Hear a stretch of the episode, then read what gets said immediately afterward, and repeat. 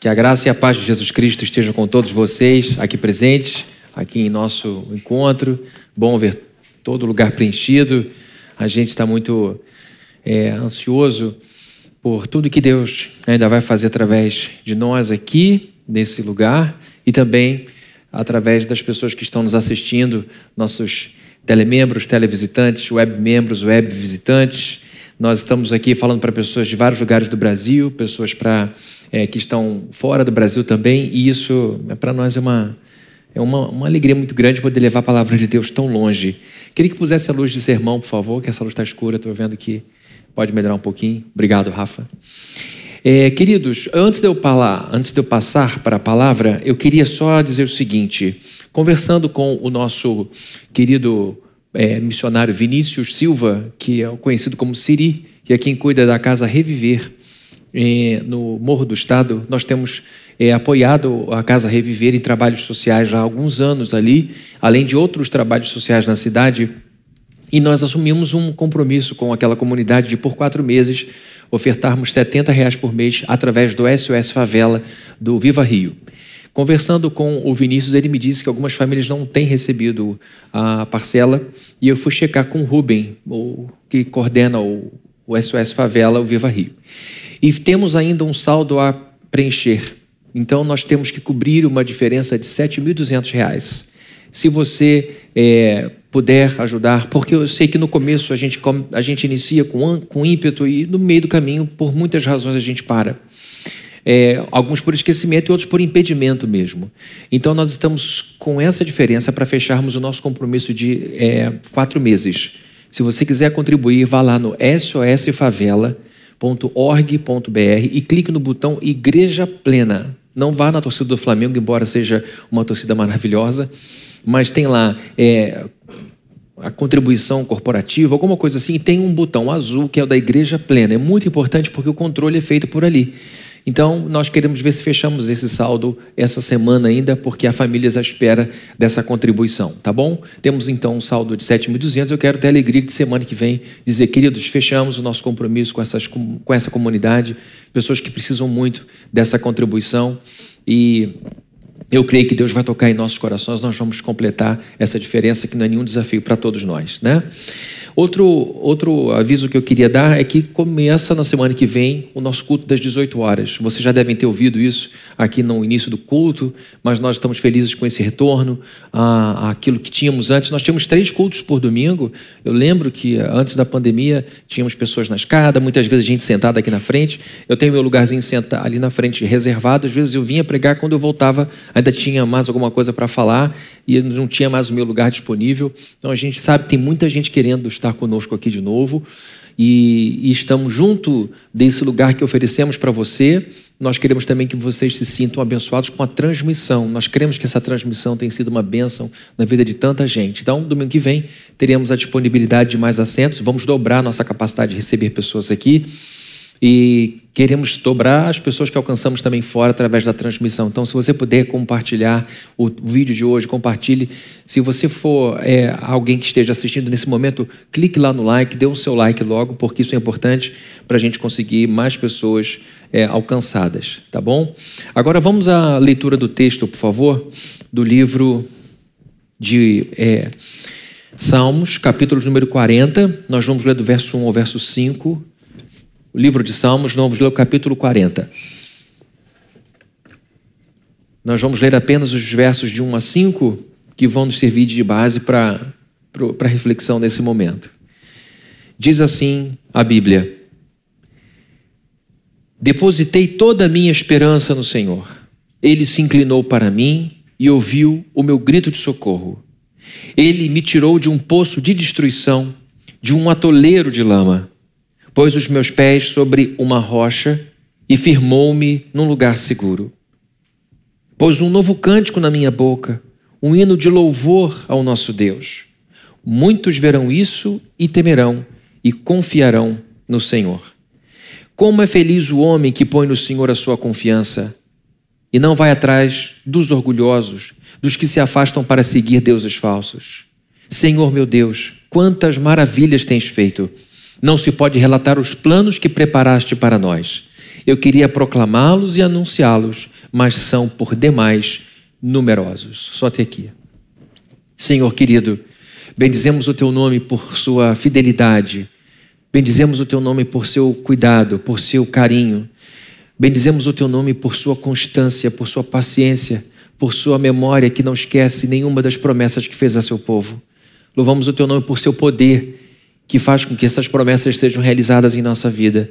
Então, Senhor amado, nesse momento eu oro por todos que estão ouvindo essa palavra, por todos que estão recebendo esse, esse momento de ministração que seus corações sejam abertos, que suas mentes sejam tocadas, que suas, suas almas sejam atingidas e que todo tipo de resistência seja vencida, que vencido, que todo o coração fechado seja aberto e que no nome do Senhor Jesus todo o mal que possa estar presente seja é, expulso em nome de Jesus Cristo, seja aqui desse lugar, seja de onde essa pessoa estiver nos assistindo, queremos que o Senhor libere as regiões espirituais, que o Senhor limpe o nosso ambiente e que em nome do Senhor Jesus os teus anjos estejam bem próximos de nós, que o Espírito Santo tome a nossa vida e que, para a glória do Seu nome, nós saiamos dessa palavra animados e dispostos a fazer aquilo que o Senhor deseja que a gente faça.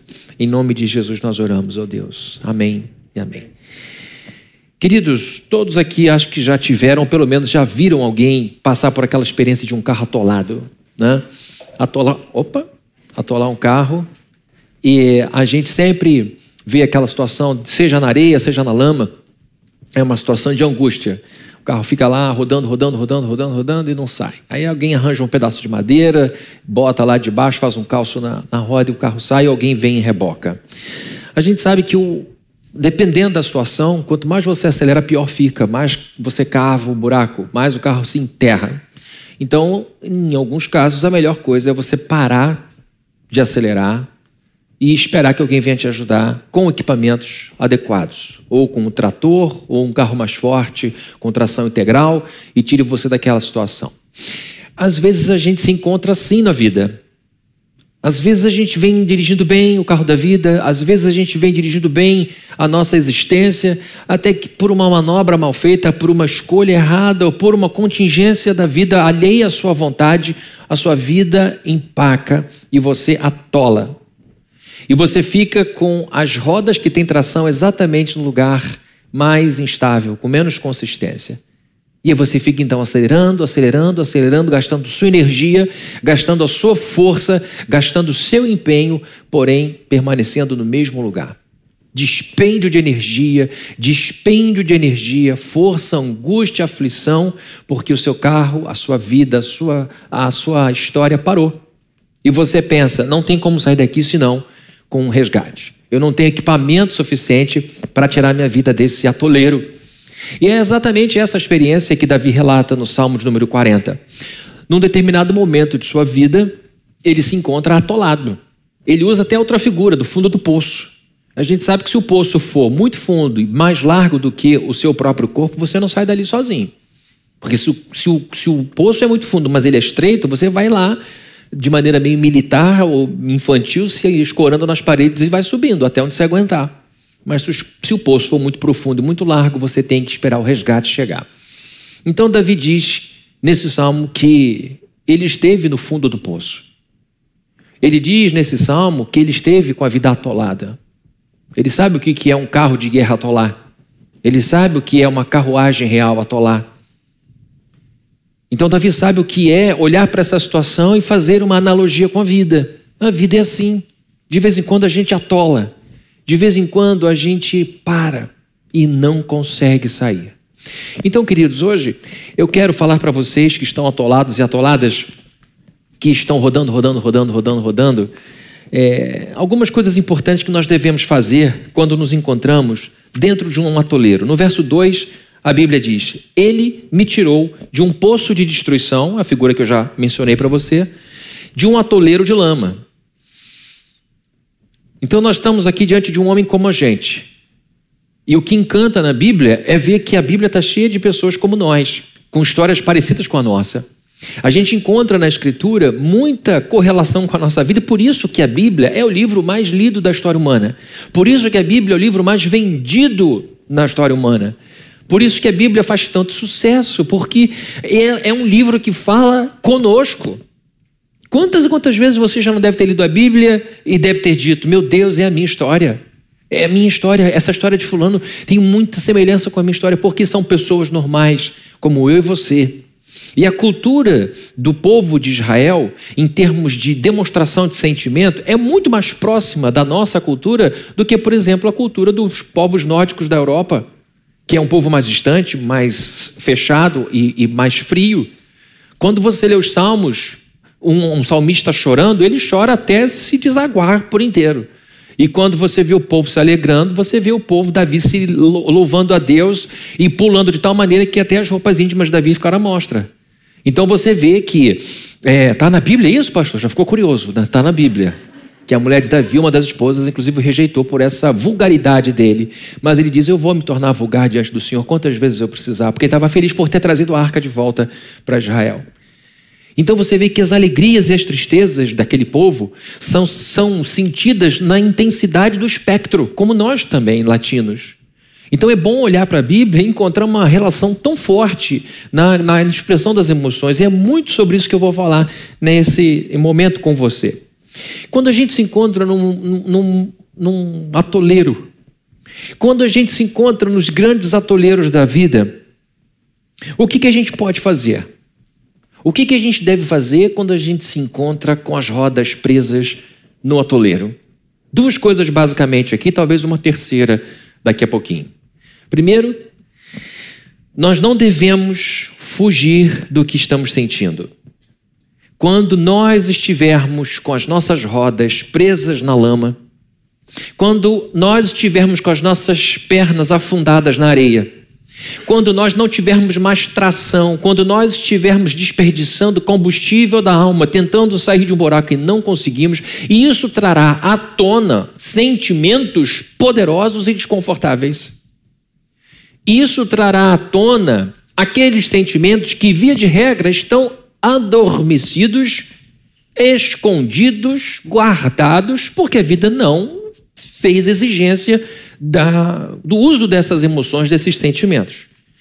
Os momentos de atolamento geram em nós sentimentos poderosos que são muito desconfortáveis e que vêm com força total. Quando você atola na vida, quando eu atolo na vida, o que acontece? É um problema que não sai rapidamente. É um problema que não se resolve. E porque esse problema se mantém, ele começa a se manifestar em outras áreas para além daquela que ele atinge diretamente. São os efeitos colaterais dos problemas. Você começa a perder o controle da geografia do seu problema. Olha, esse problema tinha que estar aqui, agora já está atingindo aquilo, já está atingindo aquilo, já está pegando um monte de área da minha vida e isso está me deixando muito desconfortável. Então a gente vai percebendo que esses problemas mais graves que atolam a nossa existência fazem com que a gente é, não consiga manter as máscaras sociais que a gente usa. Hoje, literalmente, todo mundo mascarado aqui, mas a gente tem que usar essas máscaras. Às vezes é a máscara do sorriso com o coração triste. Às vezes é a máscara do rosto triste com o coração alegre. Você não vai fazer festa no funeral, mas você sai dali cinco minutos depois está ouvindo a sua música de novo, porque você não está vivendo o mesmo luto, na mesma intensidade, nenhum problema. Mas pelo menos no funeral você mostra a sua máscara e você está entendendo que não é nada é, pejorativo nisso, muito pelo contrário, é positivo, você ali vai vestir a roupa do luto, no seu rosto, inclusive, nessa máscara. Mas quando os problemas nos atolam, a gente já não tem máscara nenhuma e fica só o nosso rosto. E é o rosto do problema, da angústia, em todos os lugares. As nossas defesas são destruídas, os nossos filtros ficam diluídos e a gente fica sozinho com esses sentimentos desconfortáveis que permanecem por muito mais tempo que o desejável.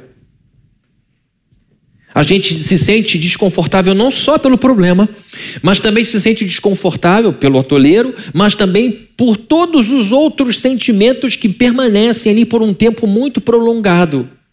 Você já viu como é que a gente fica quando vê alguém chorando perto? Rapidamente a gente diz assim: não chora não, não fica assim não.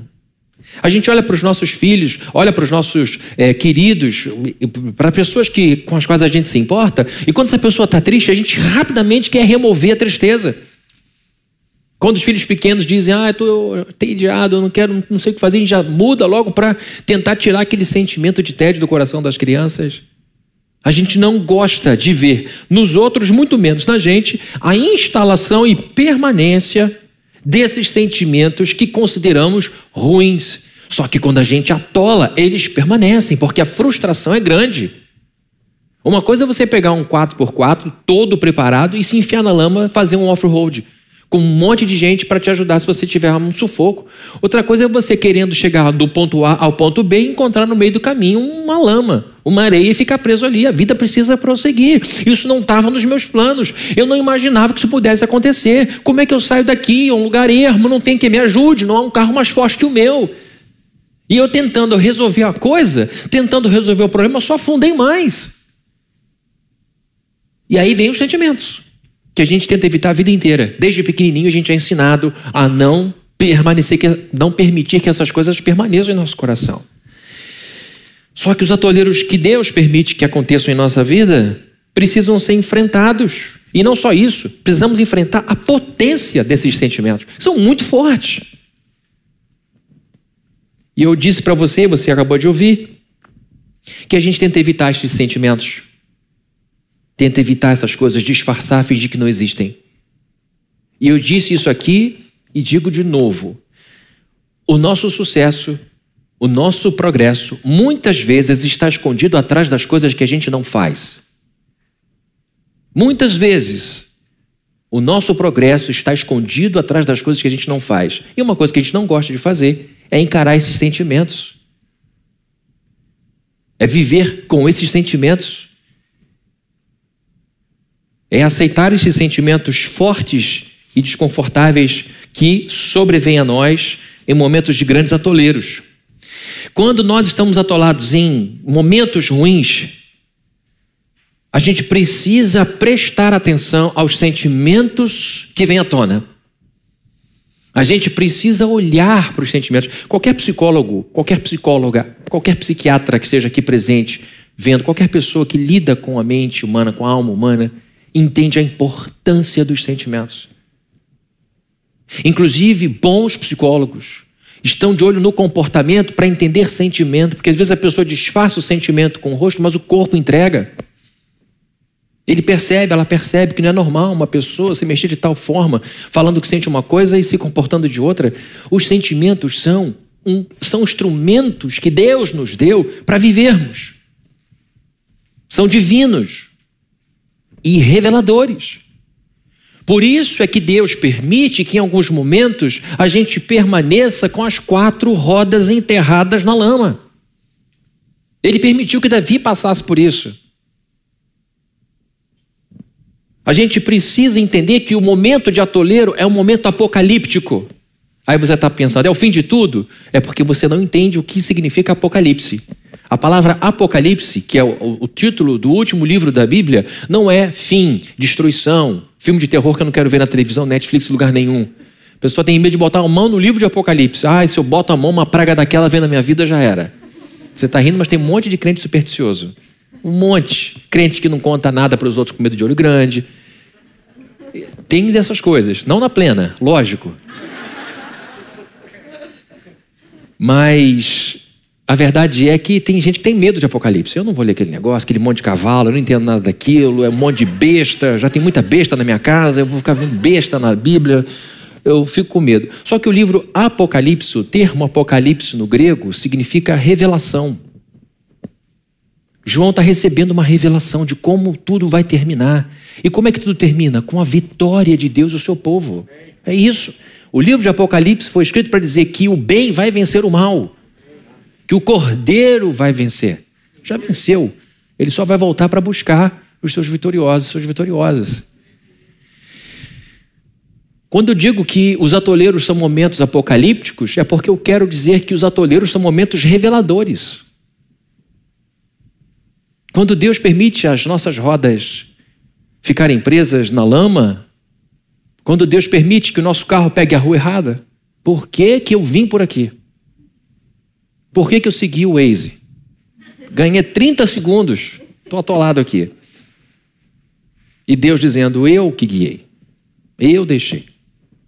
Esses momentos de atolamento são momentos de revelação, sobretudo por causa dos sentimentos fortes e desconfortáveis que vêm à tona, não num flash, mas de maneira permanente. Isso é muito ruim. Por exemplo, quando você no atoleiro, permanecendo por muito tempo ali, percebe que o sentimento predominante dos últimos meses tem sido raiva. Raiva, muita raiva. Que crente que deseja ser cheio do Espírito Santo tem orgulho de dizer que tem sido dominado pela raiva nos últimos dias. Para nós, soa como derrota, mas é ali dentro do nosso coração que esse negócio está batendo. E muitos crentes tentam mentir para si mesmos, dizendo: não, é raiva, não, é raiva sim. É raiva sim. Vejam como é que você se flagra conversando com você mesmo. Ah, mas ah, daqui a pouco você está esperando o ônibus, o ônibus passa, você está falando com ódio do outro lado. É o seu coração. Isso veio à tona. E enquanto a situação não se desenrola, você sente o seu coração permanentemente dominado por outro sentimento muito poderoso e desconfortável chamado inveja. Que crente aqui, que cristã aqui, que quer ser cheia do Espírito Santo, cheia de Deus, tem orgulho de dizer: olha, nesses últimos meses meu coração tem sentido muita inveja de Fulano ou de Fulana. Porque a inveja é o sentimento que diz: ela recebeu o que eu mereço, ele tem o que eu deveria ter, mais do que qualquer pessoa. Quando a gente, pela permissão de Deus, para, estaciona o carro atolado por muito tempo numa área da vida, por mais tempo do que o que a gente gostaria, e a gente percebe que o sentimento que impera é o da vergonha. Por muito tempo, uma coisa é você tomar um tropeção, queridos, eu estava correndo semana passada, vou dar um testemunho só para vocês que estão aqui. Eu estava correndo, eu tropecei num cascalho de pedra portuguesa que não devia ter dois centímetros de altura. Eu nunca catei um cavaco tão espetacular como aquele. No final, eu parecia um albatroz voando. Eu mexia com os dois braços, não caí. Mas foram uns 10 metros de todo mundo assim. Deu para sentar, olha, ele começou a tropeçar, senta aí. Quem é? Ih, o Fabrini, a máscara não escondia mais. Foi, foi, foi, foi. Eu vi as pessoas em câmera lenta assim, ó. E no final, não conseguia, eu voava com os dois braços assim. Eu até fiz um exercício extra, alguma coisa. No final, já não estava correndo, estava dando pulos, pulos, pulos e pulos. Consegui estabilizar, com orgulho destruído, uma vergonha do tamanho de Niterói. Pois eu digo, o que, que eu vou fazer? Eu vou olhar para trás? Eu vou embora. Em nome de Jesus, eu vou embora. E eu fui embora. Estou até hoje me recuperando, já faz mais de uma semana. Foi uma vergonha pequena, que aumentou exponencialmente agora que eu contei para vocês essa historinha. Eu até pensei, meu Deus, é por isso que idoso quando cai não se segura, porque tem coisa que não dá para ser, não tem força para segurar. E aí, queridos, quando a vergonha demora alguns segundos como a minha, e eu espero que as pessoas já tenham esquecido isso, que viram, é uma coisa, agora, quando a vergonha se estende por muito tempo, é um sentimento muito ruim de, de, de permitir que fique no coração da gente. Quando Deus permite que a gente permaneça no atoleiro e venha à tona o sentimento da tristeza, quem aqui em sã consciência, para a glória de Deus, diz assim: Eu quero ser a pessoa mais triste do mundo? Não. Nós estamos em busca de felicidade. E felicidade não tem a ver com humor. É um estado de alma. Há quanto tempo você diz, meu Deus, eu queria louvar o Senhor de coração, mas eu não consigo. Toda hora o meu pensamento volta para o problema, toda hora o meu pensamento volta para a angústia. Eu estou atolado nessa preocupação, eu estou atolado nessa tristeza. Quando a gente se encontra atolado, atolada, por muito tempo, num problema, e a gente se sente impotente, não posso fazer nada, não há o que fazer, não depende só de mim. Tem um monte de gente envolvida nessa história que não quer o que eu quero, que quer ir para a direita enquanto eu quero ir para a esquerda. Esses são alguns dos sentimentos muito desconfortáveis que permanecem em nosso coração enquanto estamos atolados. Eu estou dizendo que durante esse período grande, longo de atolamento da alma, a gente não pode fugir desses sentimentos. Por quê? Porque os sentimentos são indicadores de humor e estados emocionais. Os sentimentos são, são é, é, é temperos, não, são é, alguma coisa. São indicativos do estado da nossa alma. Para onde estamos indo? Para onde estamos navegando? De maneira geral, a gente evita o sentimento ruim e desconfortável porque eles revelam algumas coisas ruins a nosso respeito. Esses sentimentos mostram, por exemplo, que nós não somos tão crentes como achávamos que éramos. Que nós não temos tanto domínio próprio como nós achávamos que tínhamos. Esses sentimentos é, desconfortáveis revelam nossa imaturidade muitas vezes. Meu Deus do céu, com essa idade, com esse medo. Esses sentimentos desconfortáveis revelam muitas vezes a nossa mesquinhez. Eu não achava que eu era avarento como eu sou. Eu não achava que eu era tão pequena como eu tenho sido. E você, no fundo, no fundo, sabe que aquele, aquele sentimento, aquela coisa, revela uma área muito pequena sua desprezível que você despreza nas pessoas. Você não preza esse sentimento, você despreza o sentimento e ele está dentro de você. Esse é que é o desespero, não está não tá no coração de uma pessoa que você não gosta, está no seu coração. Nós evitamos esses indicadores, esses sentimentos desconfortáveis, porque eles exibem a gente como pessoas fracas, inseguras. Nós não gostamos de dizer que sentimos inveja, nós não gostamos de dizer que, que somos descontrolados, nós não gostamos de dizer que somos inseguros. Tá você perdendo o controle toda hora que conversa com alguém, tudo vira bate-boca, tudo vira briga. E você diz: Meu Deus, por que, que eu falei aquilo? Por que, que eu não me segurei? Tá você de novo ofendendo, tá de novo você magoando. E você vai vendo: Meu Deus, eu não sou essa pessoa que eu achei que eu fosse. E aí vem outro sentimento de frustração. O que, que eu faço? Normalmente o que a gente faz, o que a gente é treinado para fazer desde pequeno. Foge disso, troca isso, vê um filme de comédia. Arranja um novo relacionamento. Enche a cara de álcool. Cheira uma carreira de cocaína. Vai se distrair. Vai gastar dinheiro no shopping. Só toma cuidado com a Moreira César, já falei. Uma irmã me procurou e disse: o demônio mora na Moreira César, na Paulo Gustavo, que agora mudou.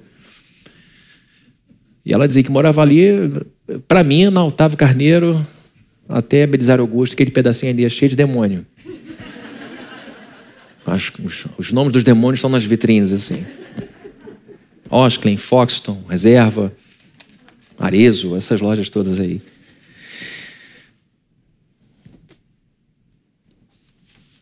Esses sentimentos fortes e desconfortáveis ganham muita força no período de atoleiro.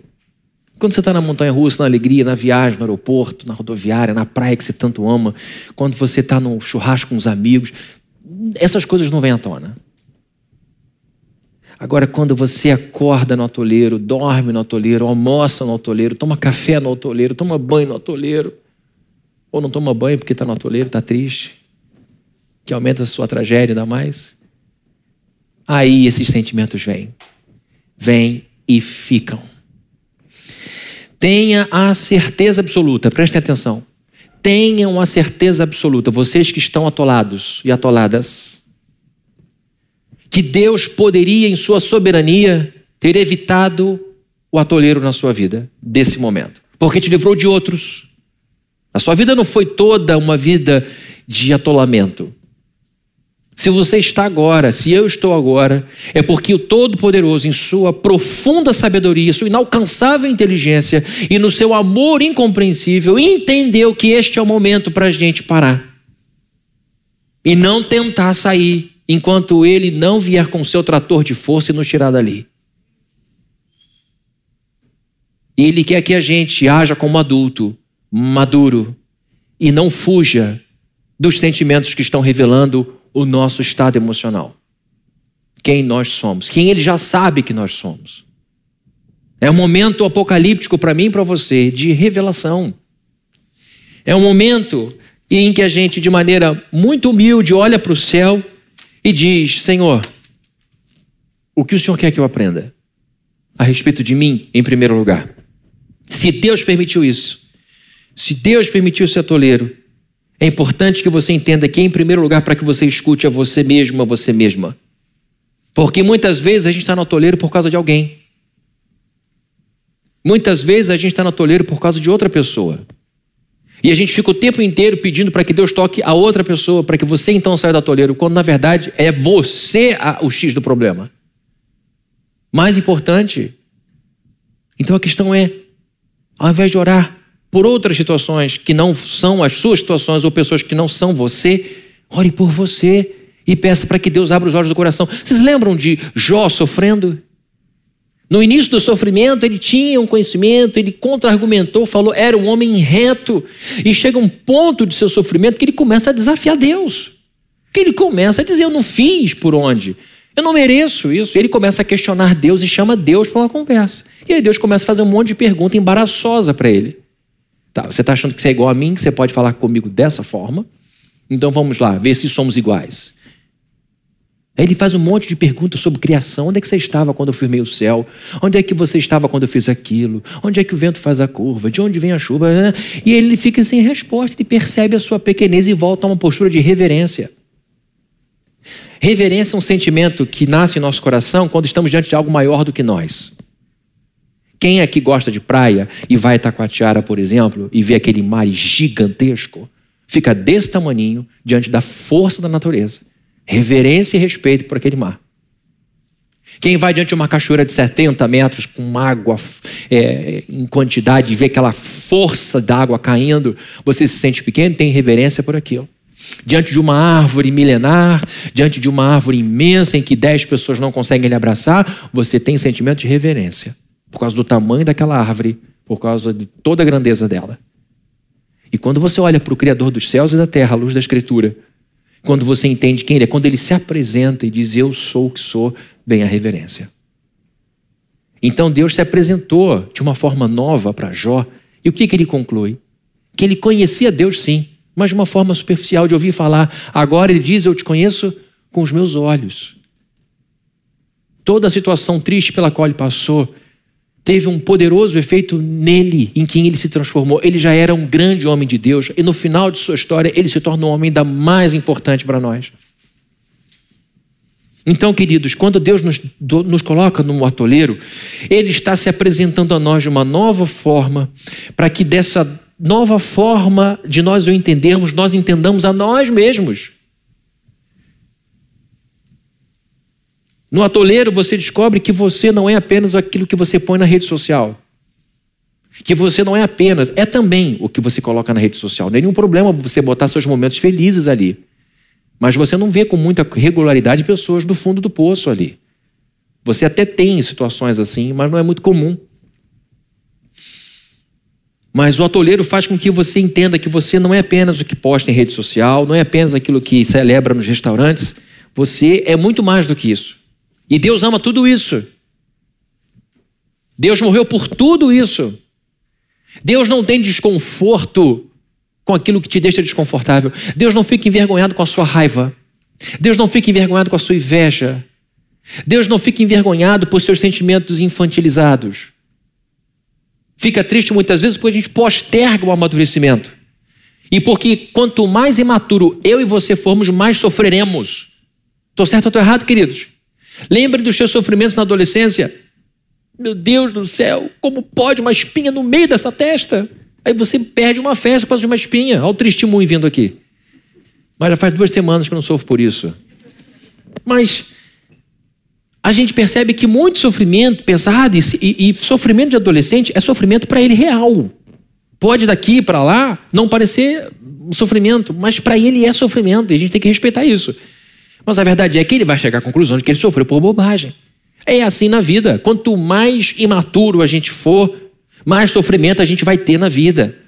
E, sofri... e maturidade não tem necessariamente a ver com cabelo branco.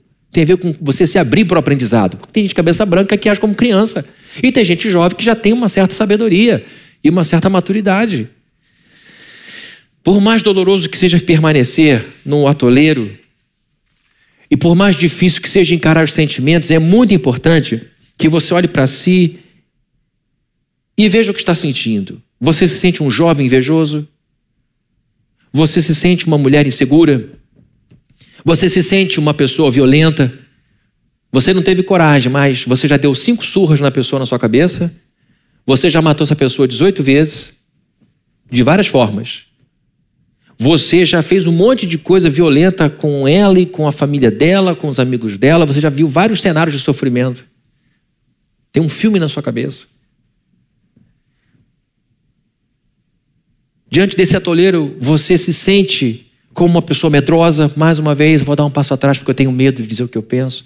Eu tenho medo de ir atrás dos meus direitos. Eu tenho medo do que pode acontecer. Ou você se sente como uma pessoa falsa.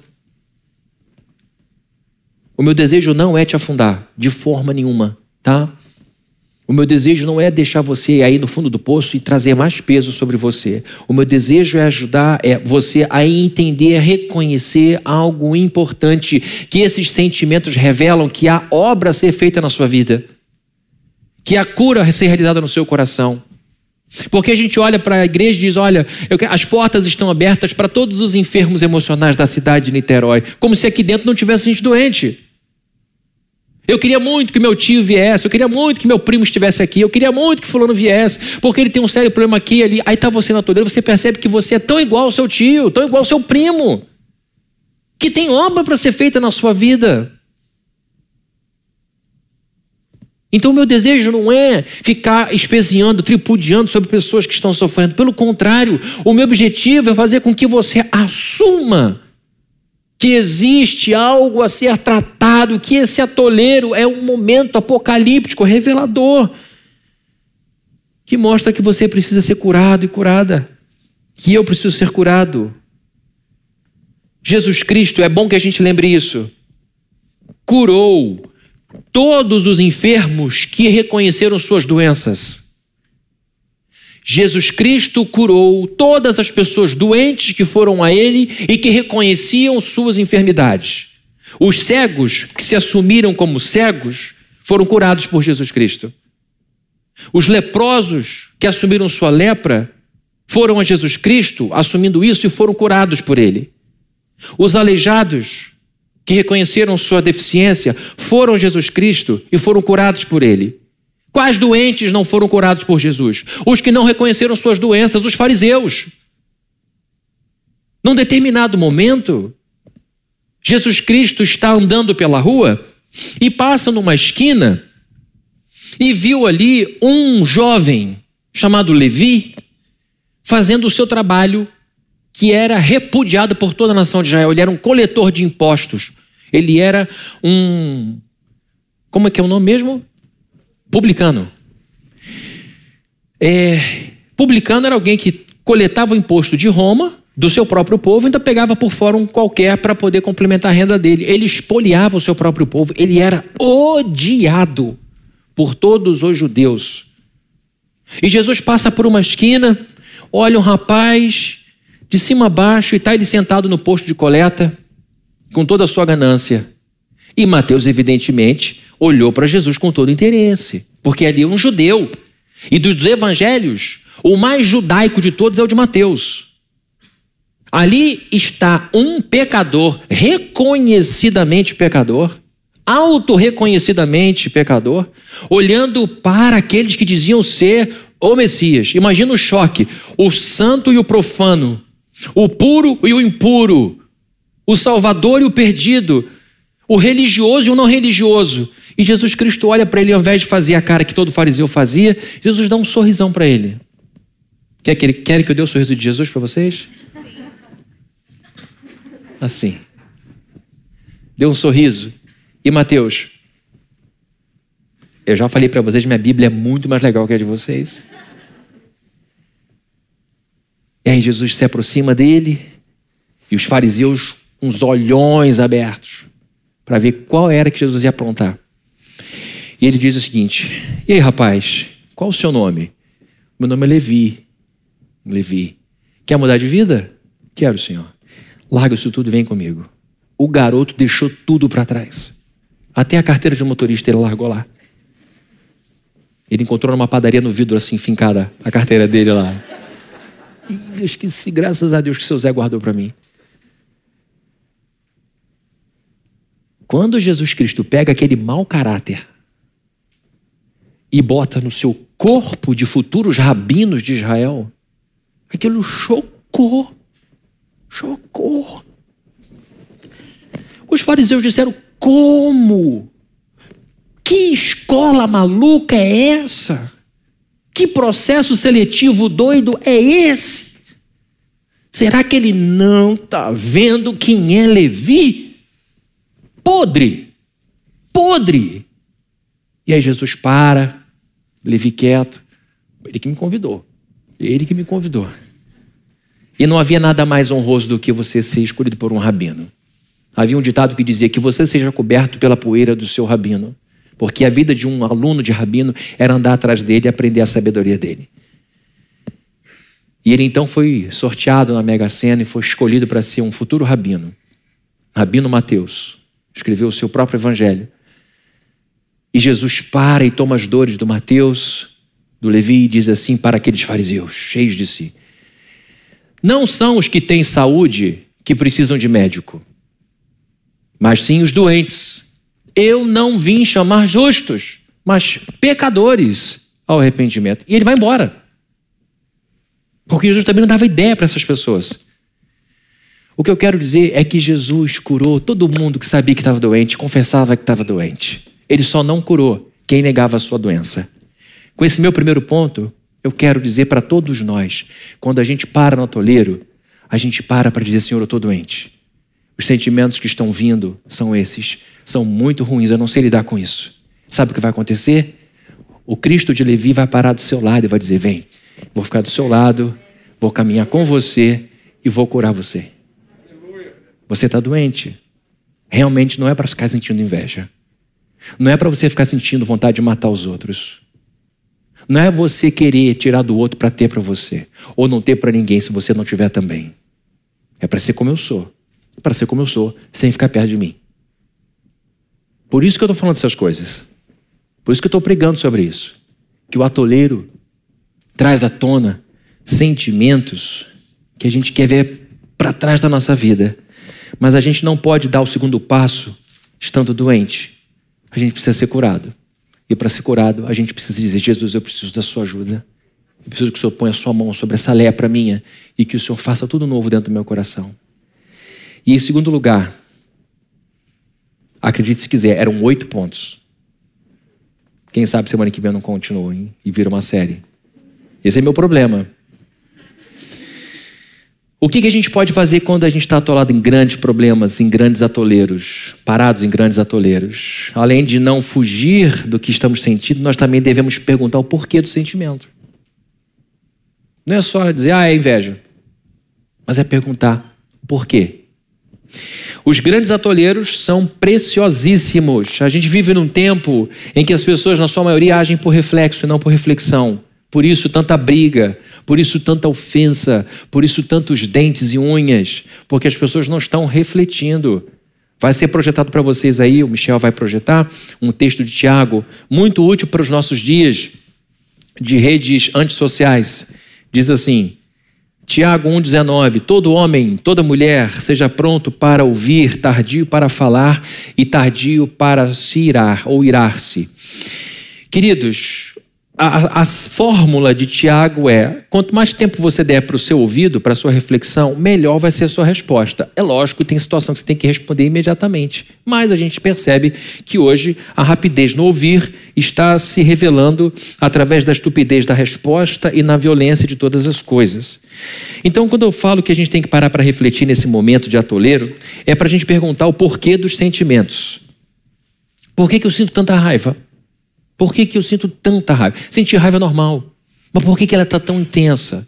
Por que, que eu sinto tanta inveja? É normal em algum momento você sentir isso.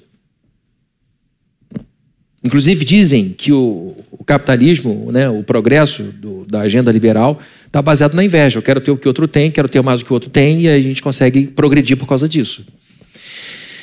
É, por que, que eu sinto tanto rancor? Por que, que eu sinto tanta vergonha? Por que, que eu sinto tanto ressentimento? Ressentimento é sentir de novo uma coisa ruim, tá? Repetição do sentimento. Ressentimento é a repetição de um sentimento, sempre ruim. Ninguém diz, eu estou cheio de ressentimento, glória a Deus por isso. Hoje de manhã acordei com meu coração todo ressentido, nesse céu azul, tão um espetáculo. Não, a gente tem um coração ressentido porque vem de novo aquela, aquele golfo, aquela, aquele enjoo que vem, que faz você arder por dentro de novo. Eu não queria sentir isso outra vez. Eu não queria isso aqui de novo na minha vida. Por que, que eu sinto tanto ciúme, Senhor? Por que, que eu não posso ver meu amigo saindo com outro amigo, minha amiga saindo com outra amiga sem me chamar? Eu sempre me sinto muito enciumado, eu sempre me sinto muito é, conturbado com isso. Senhor, por que, que eu me sinto tão humilhado? Uma situação normal, não devia ser assim, eu devia aceitar com um pouco mais de naturalidade, mas isso é extremamente humilhante para mim. Por que, que eu sou assim? Por que eu estou dizendo que a gente tem que perguntar as coisas? Porque a ciência, seja ela biológica, seja ela ciência química, seja ela ciência sociológica, ela avança com perguntas, muito mais do que com respostas. O que move a ciência, o que move o conhecimento, o que move o progresso do, da, da, ciência, do, do, da compreensão das coisas, são os questionamentos. Por que, que esse negócio não roda mais rápido? Por que, que essas pessoas não se comportam de uma outra maneira?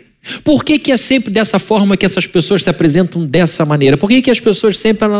Então, quando o cientista, quando o observador, quando o pensador faz perguntas, isso gera incômodo. Por quê? Porque não tem resposta. E sem resposta, a gente não tem controle. A gente quer ter controle. Controle sobre tudo. Quando você junta muito dinheiro, você acha que você tem todo o controle. Uma ilusão. Então, o desespero do ser humano é a falta de controle. Tem outro aí que eu vou definir para vocês: desespero de acordo com as palavras de uma pessoa muito inteligente. Então, queridos, quando a gente pergunta, a gente está atrás de resposta, e se a resposta não chega, a, aflição continua. Então a gente fica atrás da pergunta, atrás da pergunta, atrás da pergunta, até que a resposta chegue. Eu me lembro, queridos, de, de, ter passado por muitas provas na minha infância, na minha adolescência, e eu sempre me perguntei, depois de convertido, Senhor, por que, que eu sofri tanto? E durante a prova também perguntava, por que, que eu passo por tanta dificuldade? Por que, que é tão ruim? Os meus amigos todos, aquela historinha que você já é membro da igreja sabe. É, os meus amigos não passam por isso, os meus amigos têm uma vida muito mais confortável, por que, que eu, eu, eu, eu, eu? E a resposta não vinha, não vinha, não vinha, até que um dia Deus falou muito poderosamente comigo na Pereira da Silva, eu dirigindo, parado no sinal, em frente ao buzim. E eu fiz essa pergunta porque eu tinha acabado de dar um testemunho e aquilo não estava me fazendo bem. Embora eu estivesse falando da glória de Deus e toda a transformação pela qual eu passei. Deus então resolveu me responder enquanto eu dirigia. Ele falou: Você passou por tudo isso e não os seus amigos, porque você, dentre todos os seus amigos, foi o único que eu chamei para ser pastor. E pastor tem que saber o que é sofrimento porque ele vai lidar com sofrimento. Porque meu filho entendeu o que é sofrimento, porque ele sofreu. Queridos, quando eu vi aquela resposta básica, tudo passou a fazer muito mais sentido. Ficou muito mais suave olhar para a minha história.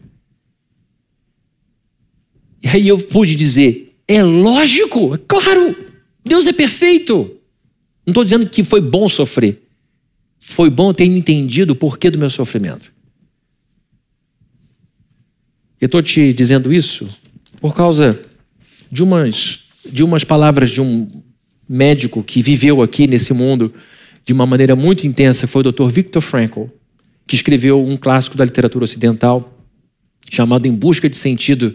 Ele foi prisioneiro é, de guerra, ele foi é, ele viveu a, a, Segunda Guerra Mundial e, como prisioneiro do exército alemão, passou por quatro campos de concentração. Sobreviveu, já médico. E quando saiu, floresceu. E ele criou a logoterapia, que é uma, é, um, é uma escola de psicologia, uma maneira de se trabalhar a psicologia. E ele disse só para vocês entenderem, ele foi professor de neurologia, de psiquiatria na Universidade de Viena, deu aula em Harvard, deu aula em Stanford, em muitas universidades do mundo, escreveu mais de 30 livros que foram traduzidos para mais de 25 idiomas. Um homem com uma vida muito frutífera, morreu em 1997. Viktor Frankl viveu bem, viveu para a glória de Deus, mencionando a importância da espiritualidade na vida das pessoas, ele, como um bom judeu, disse que desespero poderia ser explicado numa fração matemática, numa equação matemática. Ele falou, ele botou entre aspas. Ele falou: o que é o desespero? O desespero é igual a sofrimento menos sentido. De maneira muito simples, esse grande professor nos faz entender que o desespero é igual ao sofrimento menos sentido. A pessoa se desespera quando não encontra razão para o seu sofrimento. E ele então diz que a gente deve buscar o sentido da vida, porque ele diz que todo ser humano tem uma vontade de sentido, que todo ser humano tem um, um, um desejo de entender o propósito de sua vida. Então ele diz que, como uma pessoa desesperada, precisa entender o que está por detrás do seu sofrimento, qual é a causa maior do seu sofrimento, para que então ela encontre combustível e força para viver mais um dia. Mais um dia. Ele diz que num campo de concentração, dois amigos presidiários estavam pensando em suicídio, falando de suicídio, suicídio, suicídio. E ele então conversa com um e pergunta: O que, que você fazia antes de ser preso, capturado, que era tão importante para você? E ele disse: Cuidar das minhas filhas. E ele então levou a conversa por esse caminho, e aquela pessoa que pensava em suicídio lembrou-se que tinha uma grande missão: cuidar das filhas. O propósito dele era, depois daquilo tudo, cuidar de suas meninas. E o cara desistiu do suicídio para aquele momento. O outro, ele perguntou: o que, que você fazia antes de estar aqui, que era muito importante, que estava vontade de fazer as coisas? Ah, eu sou editor e estava terminando a edição de uma coleção de livros de geografia.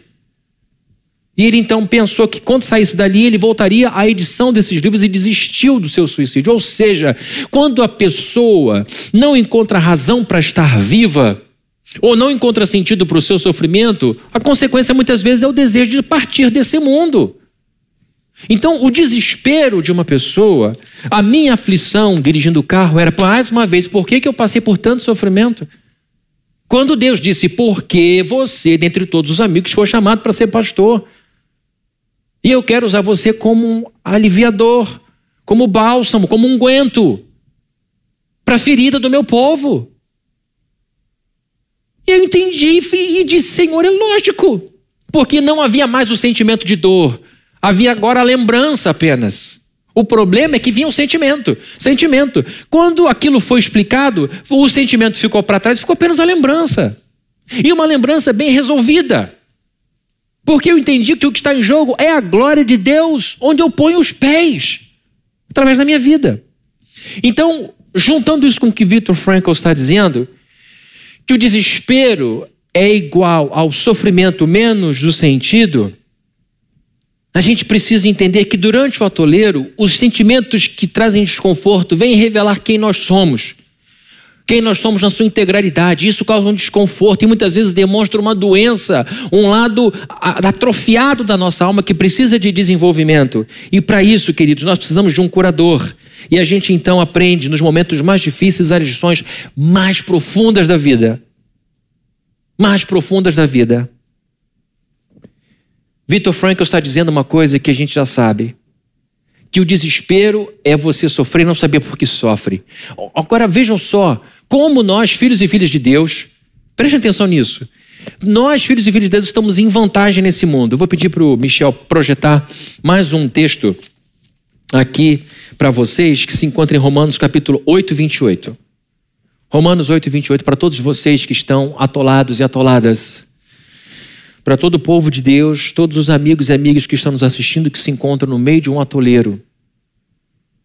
Que você entenda que esse sermão já é o trator de Deus vindo te resgatar. Já, é, já, você já pode ver a corda na mão de Deus, dizendo: Eu vou tirar você daí. Mas eu quero que você só entenda isso aqui. Vejam só o que, que Paulo fala em Romanos 8, 28. Eu pedi para que pusesse na versão revista e atualizada, porque ela ainda é mais bonita do que a NVI. Sabemos que algumas coisas, na minha está algumas.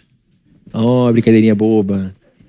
Sabemos que todas as coisas cooperam para o bem daqueles que amam a Deus, daqueles que são chamados segundo o seu propósito. Romanos 8 é um capítulo especial escrito por uma igreja italiana, igreja romana, que sofria muito, que estava perdendo gente. E ele fala de gemido, fala de dor, fala do desejo de que Cristo volte logo. Ele depois diz: não há nada que nos separe do amor de Jesus Cristo, nem anjo, nem potestade alguma. Ele, ele encerra o capítulo 8 de forma magnífica. E aqui nesse momento, ele diz que tudo o que está acontecendo na vida de um crente coopera para o seu bem. E tudo que acontece, seja de bom, seja de ruim, vai cooperar para o seu bem. O que eu quero dizer é que, ainda que você não tenha a resposta específica para a sua pergunta do porquê, porque ela virá, ainda que você não saiba a razão bem pontual do seu sofrimento, uma coisa você pode ter a certeza absoluta: que no final dessa grande crise, quando você tirar seu carro dessa areia, quando você tirar a sua vida dessa lama, você será uma pessoa muito melhor, porque tudo terá cooperado para o seu crescimento se você cooperar para isso. Se você fizer a sua parte. Se você entender que Jesus Cristo está aqui do seu lado, bem perto de você, e você fará o uso que quiser disso. A gente viu hoje, queridos, que em alguns momentos da nossa vida a gente se encontra atolado, atolada, querendo sair, e muitas vezes quanto mais pirraça a gente faz, pior fica. Quanto mais a gente conversa, pior fica. Quanto mais eu tento consertar, mais desmonta. Quanto mais eu tento ajudar, mais piora. O que você deve fazer? Mudar o resultado, mudar o, o, o comportamento e entender: ainda não é hora de mexer, ainda não é hora de falar, ainda não é hora de manobrar, porque quanto mais eu acelero, mais combustível da minha alma eu, eu perco e mais esse carro se enterra. Deus está no controle de todas as coisas. O trator possante de Deus está do seu lado. Deus poderia ter feito você entrar na rua diferente, passado por um asfalto firme e nada ter acontecido, como já aconteceu inúmeras vezes na sua vida. Mas se por alguma razão você entrou nessa rua e atolou, é porque Deus quer que venham à tona alguns sentimentos, algumas revelações sejam feitas, para que então você olhe para o alto e diga: Senhor, eu preciso da sua cura. Eu sou essa pessoa. Eu peço ao Senhor que me ajude. E aí, queridos, você e eu precisamos entender que no atoleiro a gente não deve negar sentimento desconfortável. Tem que assumir. Está ali, é meu. E a gente tem que perguntar o porquê. Por que, que a gente ainda tem essas coisas? Porque a gente ainda é alguma coisa que precisa deixar de ser. E vocês podem ter absoluta certeza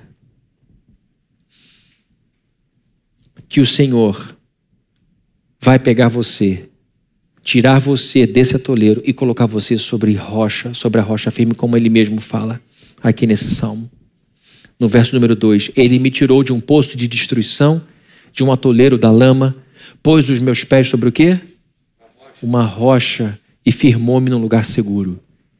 Terminando com isso, você não vai morrer nesse atoleiro. Você será colocado sobre uma rocha. Aliás, já foi colocado sobre a rocha. Quem é a rocha sobre a qual você está? Jesus Cristo. O Senhor pegou você e colocou você sobre a rocha. Ele resgatou você. E se você ainda não está sobre a rocha, se você ainda não aceitou Jesus como seu único e suficiente Salvador, se você está aí se debatendo na lama, eu quero que você feche seus olhos, abaixe sua cabeça e diga: Jesus, eu quero te aceitar como meu Salvador. Eu quero que os meus pés sejam colocados sobre o Senhor. Tu que és a rocha eterna, tu que és o eterno Deus. Eu te peço, Jesus, entre no meu coração, faça é, a morada no meu coração, que o Senhor seja o Deus da minha vida, que o Senhor seja para mim o que tem sido para esse povo que está do meu lado, para esse povo que já diz amém para as coisas que conhece. Eu estou dizendo amém, mas eu nem sei que história é essa, mas eu já entendi que eu só posso sair desse poço, só posso sair desse atoleiro se o Senhor me resgatar. E eu te peço, Senhor, que para além de me livrar de um problema humano, que o Senhor me livre do juízo eterno e que o Senhor me chame para perto de ti e que um dia eu diga nos teus olhos que tu és o meu Deus e que eu ouça da tua boca que tu és o meu, tu és o meu Pai. E que em nome de Jesus o Senhor abençoe a todos os filhos e filhas do Senhor que estão nesse momento atolados em tristeza, atolados em angústia, em impotência, atolados em inveja, atolados em ciúmes, atolados em brigas, que em nome de Jesus o Senhor traga à tona tudo o que precisa ser trazido à tona e que a gente possa, com muita humildade, confessar ao Senhor a nossa fraqueza, a nossa impotência, nosso desejo de controle, nosso desejo de poder, a nossa, a nossa inutilidade. Nós te pedimos que o Senhor traga tudo isso à tona E que assim como aqueles cegos que foram curados por ti, como aqueles leprosos que foram curados por ti, nós estamos diante de ti dizendo: Senhor, eu preciso da sua cura. Estende a sua mão sobre a minha enfermidade e me cure. E o Senhor vai curar. O Senhor vai tocar. O Senhor tem prazer. Somos como Levi, doentes, e precisamos que o Senhor tenha misericórdia de nós e cure ao seu povo. E que no nome de Jesus, a graça do Senhor Jesus Cristo, o amor de Deus, o nosso Pai, e a comunhão do Espírito Santo estejam com todos aqui presentes, desde hoje e para todos sempre. Amém. Amém. Que Deus te encoraje a passar por esse momento com fé, serenidade, força, para a glória do nome dele. Amém? Deus abençoe vocês. Vamos ficar de pé para mais uma canção e que todos vão para casa na paz do Senhor, que vocês estão em casa, tenham uma semana abençoada na presença de Deus.